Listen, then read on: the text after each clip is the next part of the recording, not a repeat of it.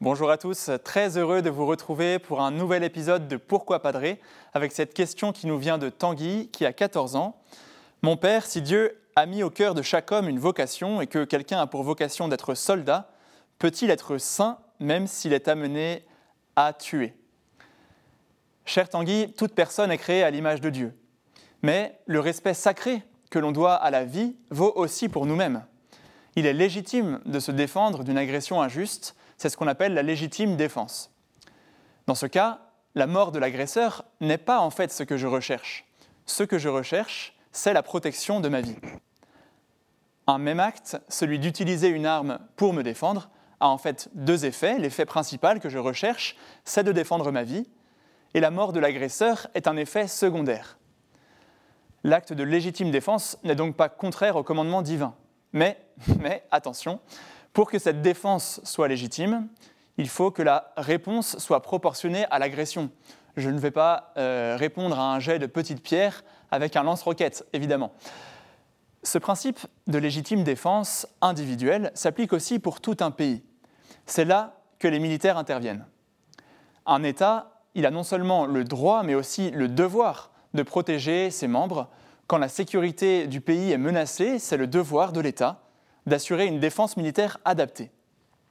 Alors ici encore, il y a un discernement à faire. A-t-on déjà tenté d'éviter la guerre par tous les moyens?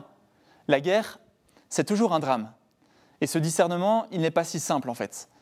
Mais il n'appartient pas aux militaires ordinaires de prendre la décision d'une opération militaire. Cela appartient plutôt aux états-majors et aux chefs de l'État. Le discernement et donc la responsabilité morale reposent sur eux. Quand, dans l'Évangile selon Saint Luc, des militaires viennent trouver Saint Jean-Baptiste et lui demandent Que nous faut-il faire? Il leur répond très simplement Ne faites ni violence, ni tort à personne, et contentez-vous de votre solde. Autrement dit, euh, l'Évangile ne demande pas aux militaires de changer de métier, mais simplement d'être justes, de ne pas abuser de leur force physique. Vous voyez, Tanguy, la sainteté du militaire, ce n'est pas d'abord l'exercice de sa force physique, la sainteté, elle est comme pour tout chrétien dans l'exercice des vertus de foi, d'espérance et de charité, avec la grâce qui est donnée dans les sacrements.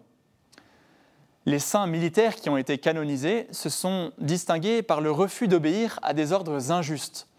On pense par exemple à Saint Maurice, Saint Victor, Saint Sébastien, Saint Georges ou encore le bienheureux Franz Jagerstatter, un bienheureux Autrichien qui refusa de prêter serment à Hitler durant la Seconde Guerre mondiale.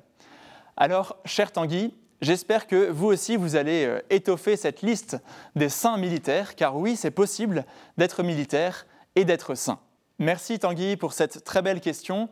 Continuez à nous poser vos questions à l'adresse pourquoipadré.com ou sur les réseaux sociaux avec le hashtag pourquoipadré. À très bientôt.